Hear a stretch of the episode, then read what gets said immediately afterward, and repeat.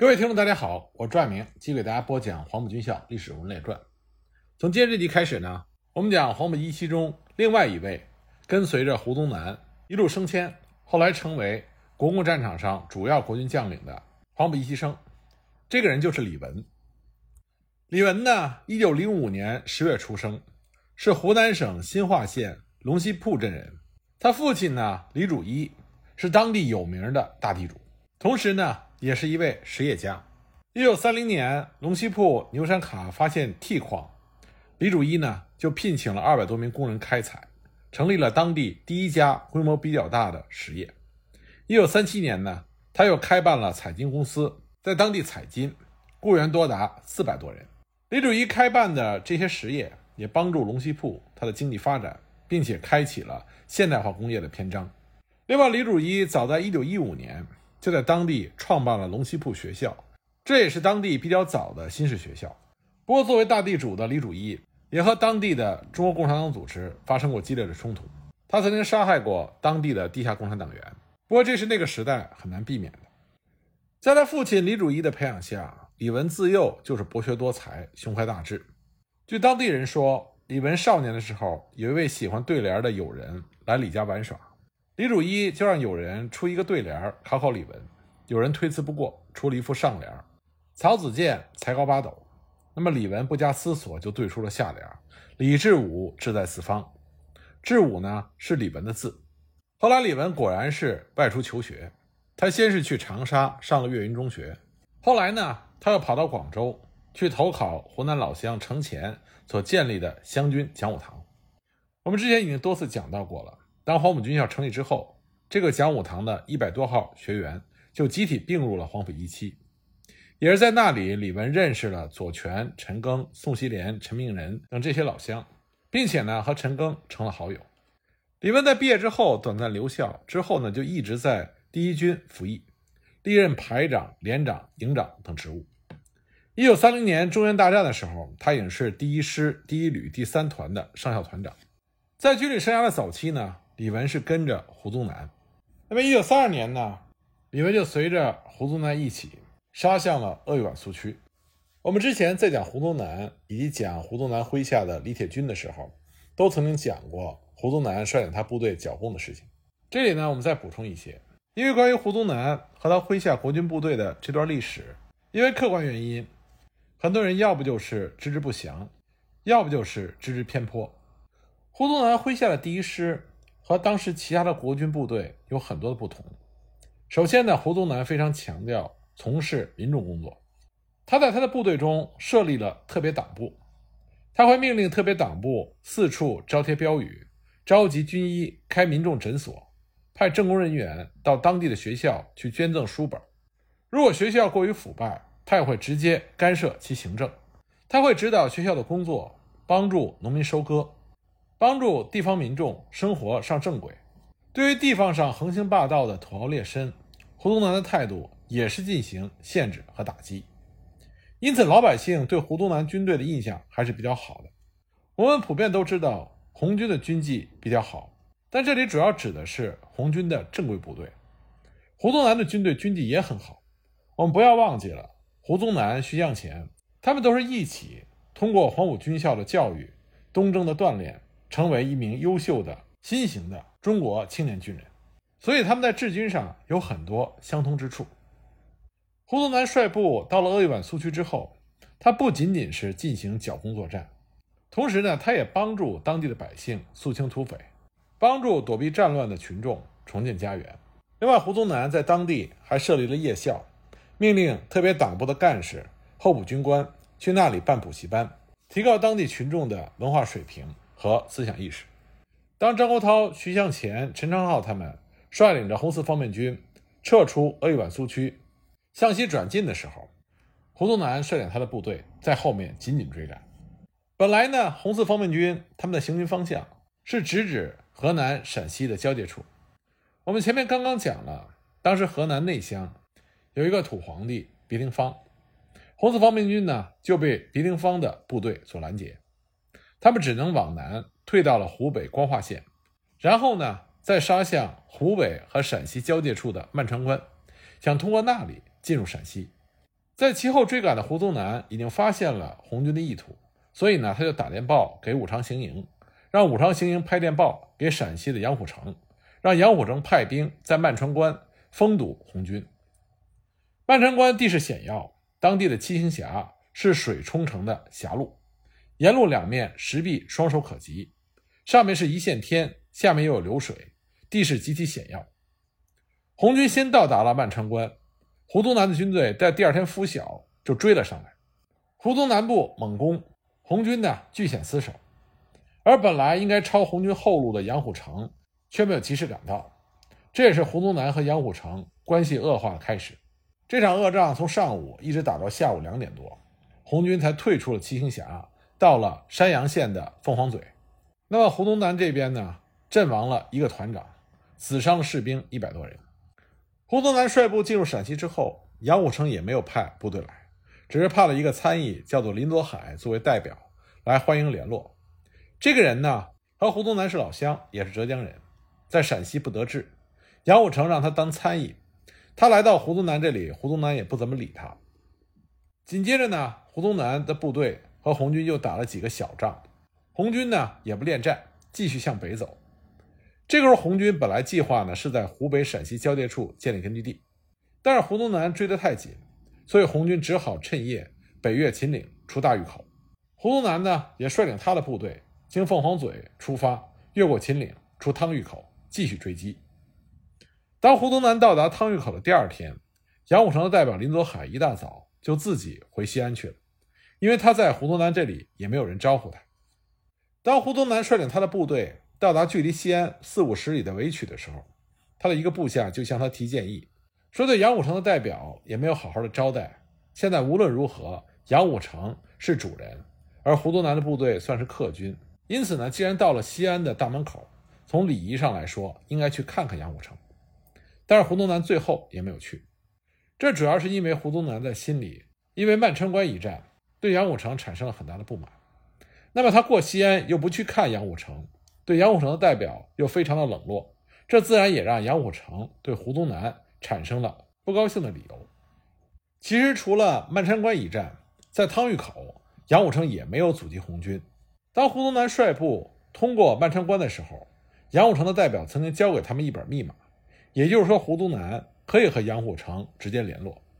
在战况激烈的时候，胡宗南曾经给杨虎城发电报，让他派兵在汤峪口、大峪口一带阻击红军。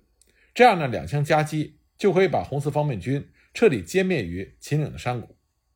胡宗南的这个要求非常的正当合理，因为他们的首要任务就是要剿灭红军。对于杨虎城来说，封堵的任务也非常容易达成。结果杨虎城还是没有做。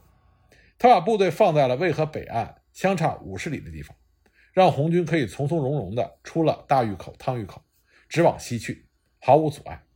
也正是因为杨虎城的没有作为，所以胡宗南麾下独立旅第二团在团长李庞的率领下，快速地追击红军，结果在芦丹村和红四方面军打了一场恶仗，团长李庞阵亡。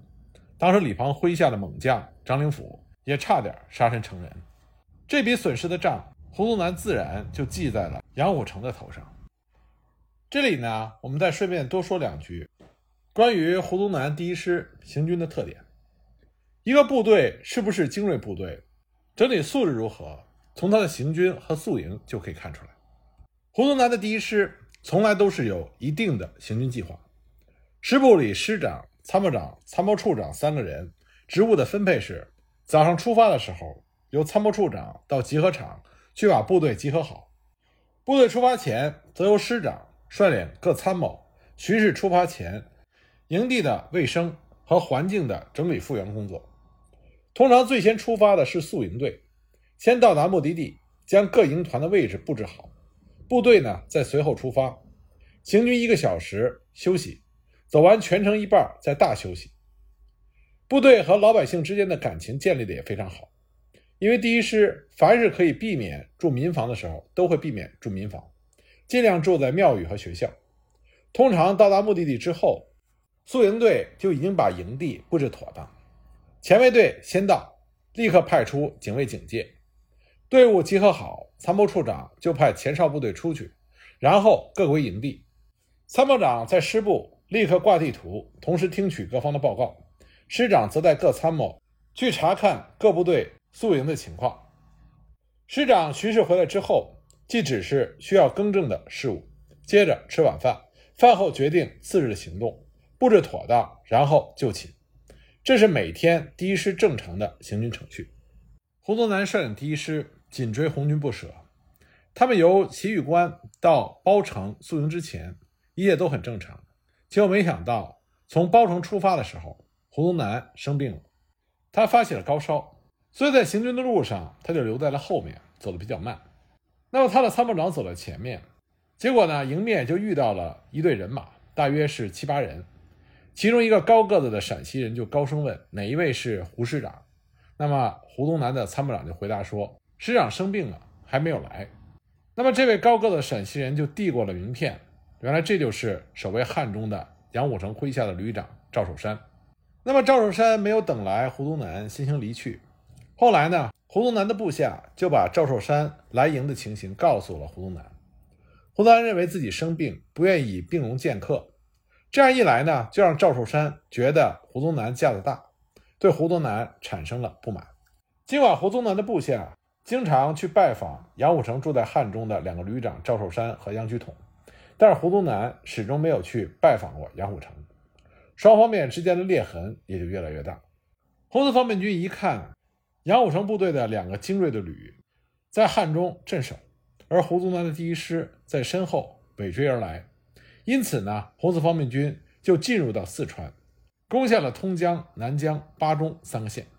胡宗南率部追击到南郑以南，可是川军却不欢迎中央军入川，所以胡宗南呢只好率部驻扎在了陕西境内。结果不久呢，胡宗南的部队就和杨虎城的部队发生了一场激烈的冲突。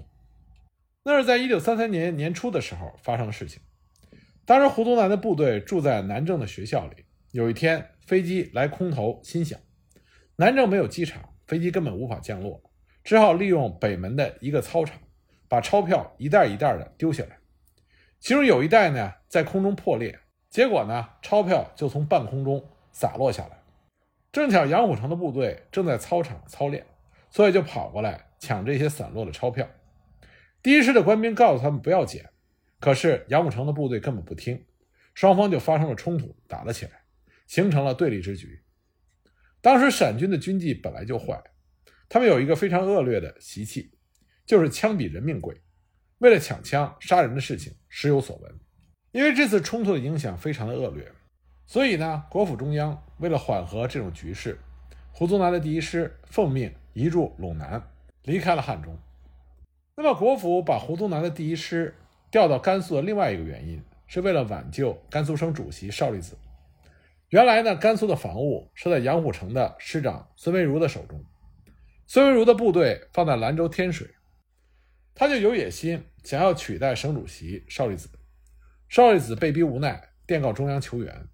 那么国府中央就趁机命令胡宗南的第一师从陕西调甘肃天水，命令孙维如离开甘肃，返回到汉中集训。这就相当于让第一师和孙维如的部队换防。胡宗南率军到达天水的时候，正好是一九三三年二三月间。当时天水全城只有一口井，全城的老百姓依赖着这一口井吃饭洗衣。胡宗南到达天水之后，他并没有因为环境艰苦而放弃对部队的训练。他在天水成立了军官训练班，还设了其他各种训练班，来训练军官、军士还有普通士兵。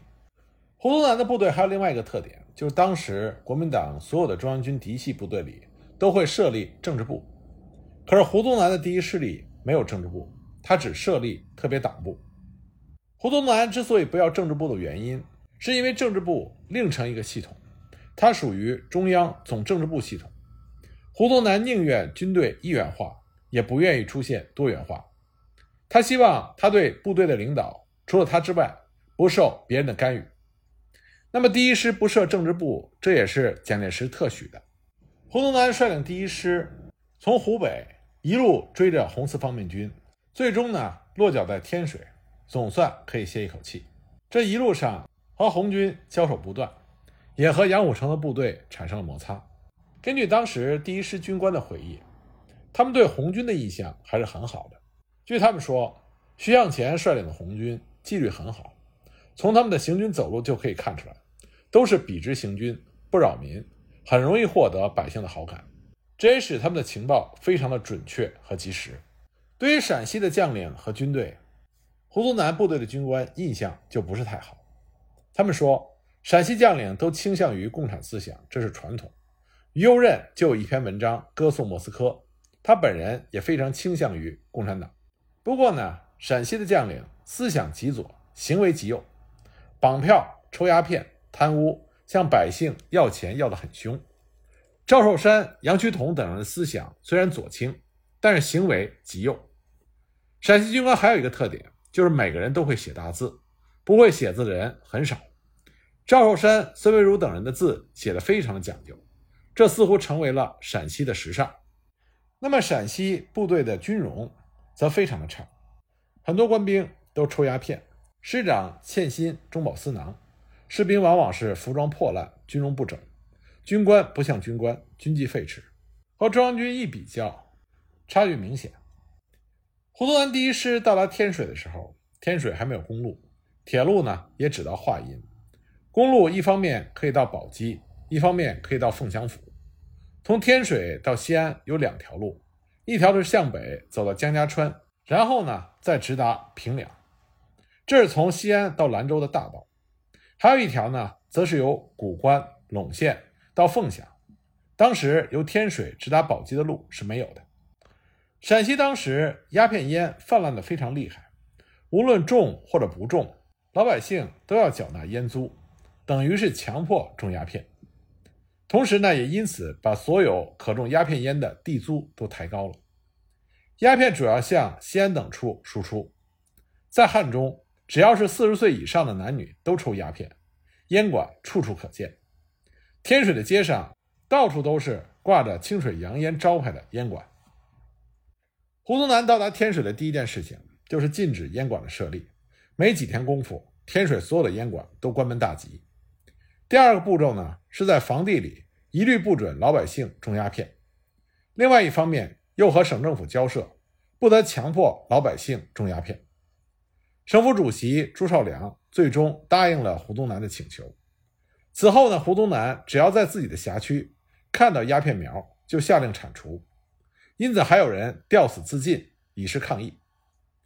西北禁烟就是胡宗南主动发起的，后来朱绍良扩大到全省禁烟，省府的收入本来是以鸦片税和厘金为主，如此一来呢，省政府的预算当然受影响。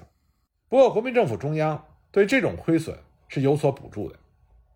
当时甘肃除了鸦片税之外，厘金也很重，所谓厘金就是一种进出口的关税，也就是说，甘肃的货品出境或者他省的货物入境所收的进出口税。这种税在甘肃不仅没有取消，而且征收的很重。在第一师的房地里就有两个收厘金的关口，一个在江家川，一个在闭口。厘金除了官方规定的税率之外，当地收税的人还会自动加税。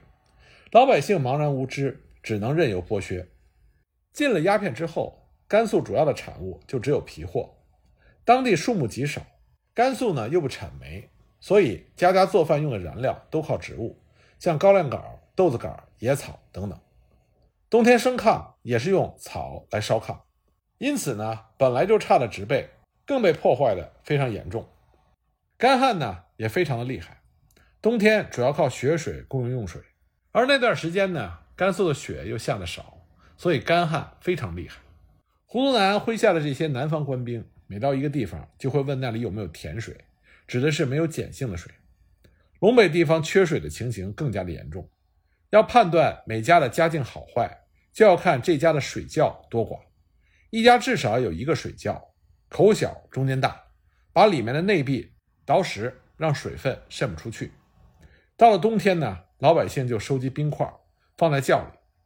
水在当地是非常珍贵的东西，客人来了要以水待客，这在胡宗南麾下的这些南方官兵来看，几乎是一个笑话。冬天呢，当地的老百姓就会背着篓子到野外去把冰背回来，山沟里的雪水有结冰的，也有没结冰的。结冰的就是甜水，咸水是结不起冰的。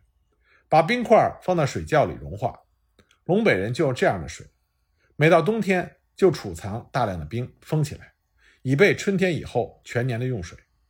因为极度缺水，所以当时西北人一生只洗三次澡，生、昏、死就这三次，平常是不洗的，脸也不洗，因为水太珍贵了。天水这个地方只有一口井，所以被称之为天水。一盆水经常是一大群人利用，老板洗过之后，五六个伙计轮流洗。环境恶劣，交通不畅，就造成了贫穷，而贫穷就造成了匪患。越穷土匪就越多，成了恶性循环。胡宗南到达天水之后，第一件措施是禁烟，第二件事儿就是剿土匪。那边的土匪大多数人也不多，三五个人就成了一小股土匪，所以胡宗南训练有素的第一师很快就把他们清除了。胡宗南做的第三件事情就是开路，他一方面请陕西省主席邵力子开陕西境内马路镇以西的路。另外一方面呢，第一师的工兵由天水筑路与之连接，没几个月路就开好了。自此呢，天水和西安就通了路。胡宗南率领第一师在天水待到了一九三五年，这个时候呢，他就接到了命令，第一师要去四川广元剿灭红军。就这样，胡宗南率领第一师再次和红军展开了血战。